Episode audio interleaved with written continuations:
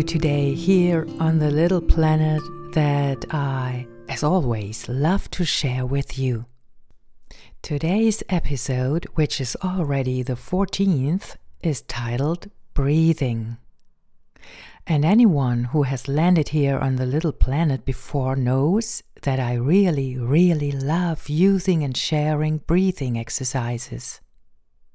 Many of us have not yet studied breathing often or more deeply, and I simply want to do my part to change that and bring more into people's consciousness.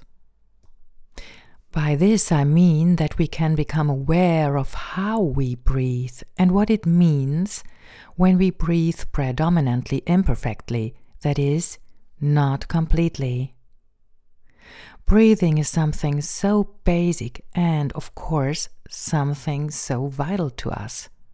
We all know that, and yet, seen over the course of a day, most people breathe imperfectly and rather shallowly. Moreover, since many of us have been wearing masks for quite some time now, it actually makes even more sense to do regular breathing exercises, that is, to breathe consciously. Fortunately, we can't forget to breathe because we inhale and exhale almost automatically, reflexively. Yes, I could also say that we have to breathe in and out. Who knows if this wouldn't happen to us otherwise in all of the often usual everyday hustle and bustle? If you have already done one or the other meditation with me here on the small planet, then you may remember that when I exhale, I often say, and when exhale happens, let the breath go again. And sometimes I also say, and now let the breath go again all by itself. So it happens on its own. The inhale and the exhale, if there's oxygen. Our physical, but also our psychological, mental health is based similar to our nutrition, to a very significant extent on the quality of our inhalation and exhalation cycles. Do you know how many times a day we inhale and exhale on average? 23,040 times we do. Just imagine that. So, breathing is an integral part of what we might call our existence. And breathing in is just as important as breathing out. But more on that in a moment. Our breathing cycles always form a pair, except for our first and our last breath. All in all, today I would like to breathe in and out together with you in very different ways and share three different breathing in and breathing out cycles with you. Each breathing cycle has a different emphasis, or in other words, the first breathing technique we do can energize and invigorate us. You could do it always in the morning, or even when you feel a bit listless or still tired. Of course, you could also do it if you have something to do after a long, tiring day and want to refresh yourself through breathing. Let's do this breathing technique together right now. Make sure you are sitting comfortably and relaxed. This can be on a chair, a soft blanket, or maybe you prefer to sit on a yoga cushion. Put a cloth or blanket around your shoulders to keep you warm. So, are you ready? Then let's move on to the first breathing technique the breathing technique that can invigorate and energize you. I'm going to explain to you how it works. Ah, but first I have to tell you something that concerns all three techniques. It's about exhalation. Whenever you have the feeling that you have already exhaled completely, just pull the belly button in a little bit back towards your spine. You will then be able to notice that there's actually still some exhaling going on. Often, the focus of breathing exercises is more on inhalation than on exhalation. But then all the used air has really left you. If you breathe consciously, then close your eyes while doing so. So, let me explain the first technique to you now. First, we breathe in slowly and calmly through the nose, and we do this by counting to six internally.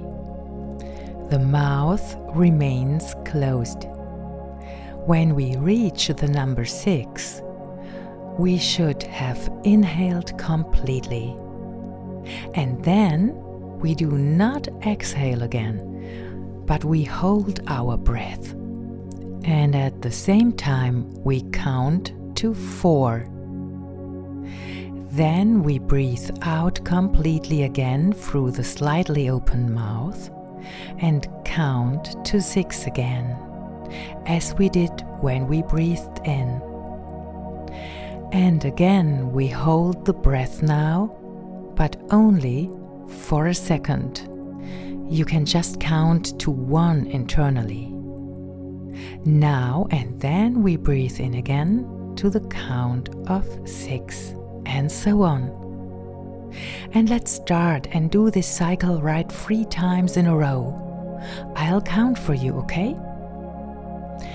And inhale one, two, three, four, five, six. Hold the breath. One, two, three, four. Exhale. One, two, three, four, five, six. Hold the breath again. One and once again. One, two, three, four, five, six. Hold the breath. One, two, three, four. Exhale. One, two, three, four, five, six. Hold one. And once again. One, two, three, four, five, six. Hold the breath. One, two, three, four. Exhale. One, two, three, four, five, six. And hold the breath. One. And now let's breathe again by itself and feel. Maybe you have the feeling of a very slight dizziness.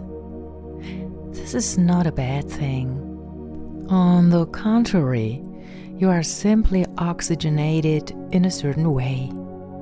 When you breathe in, you can make sure that your shoulders are relaxed and don't pull them up with you. So, that was the energizing, the invigorating breathing.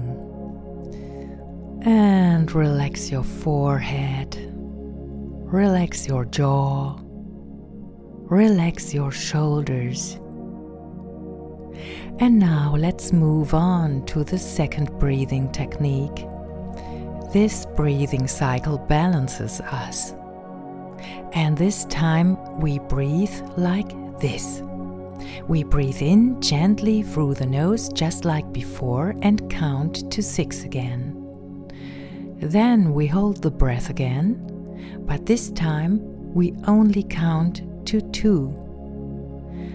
Then we breathe out again and count to six. When you have pulled your navel back slightly and thus exhaled completely, then hold your breath by counting to the two. Then inhale again. So again, inhale to the count of six, hold to the count of two Exhale to the count of six and hold again to the count of two. And now breathe the whole cycle three times in a row. I count for you again. and inhale one, two, three, four, five, six. One, two, hold, and out one, two, three, four, five, six, and hold. One, two, and inhale. One, two, three, four, five, six. Hold. One, two, and out. One, two, three, four, five, six. Hold. One, two, and inhale. One, two, three, four, five, six. Hold. One, two, and out. One, two, three, four, five, six, and hold. One, two. And let's breathe again, all by ourselves. Feel for it.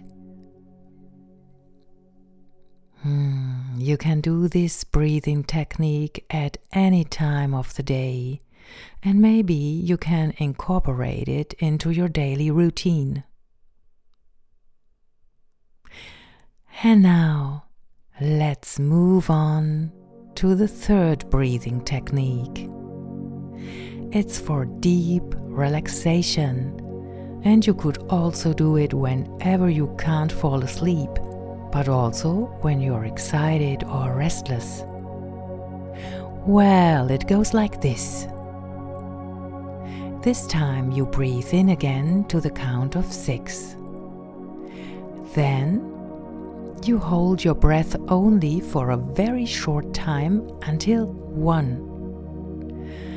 And you breathe out again through the slightly open mouth to the eight. Now you hold the breath again, but also only very briefly to the one. Again, you breathe this cycle three times in a row. If the breath is held until one, then this is always something more like a short pause before inhaling or exhaling again. Over time, so with practice, this comes quite easily and you fall into what is called a breath wave movement. So let's start. I'm counting again. And inhale one, two, three, four, five, six. One and out. One, two, three, four, five, six, seven, eight. Hold one. Let's breathe in. One, two, three, four, five, six. Hold one and out. One, two, three, four, five, six, seven, eight. Hold one and inhale. One, two, three, four, five, six. Hold one and out. One, two, three, four, five, six, seven, eight. And hold one. And let's breathe in by ourselves and feel.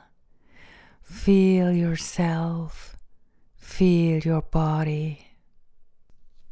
Maybe you notice a slight tingling in your forehead region.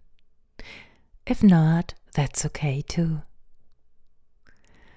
Well, do you still have your eyes closed?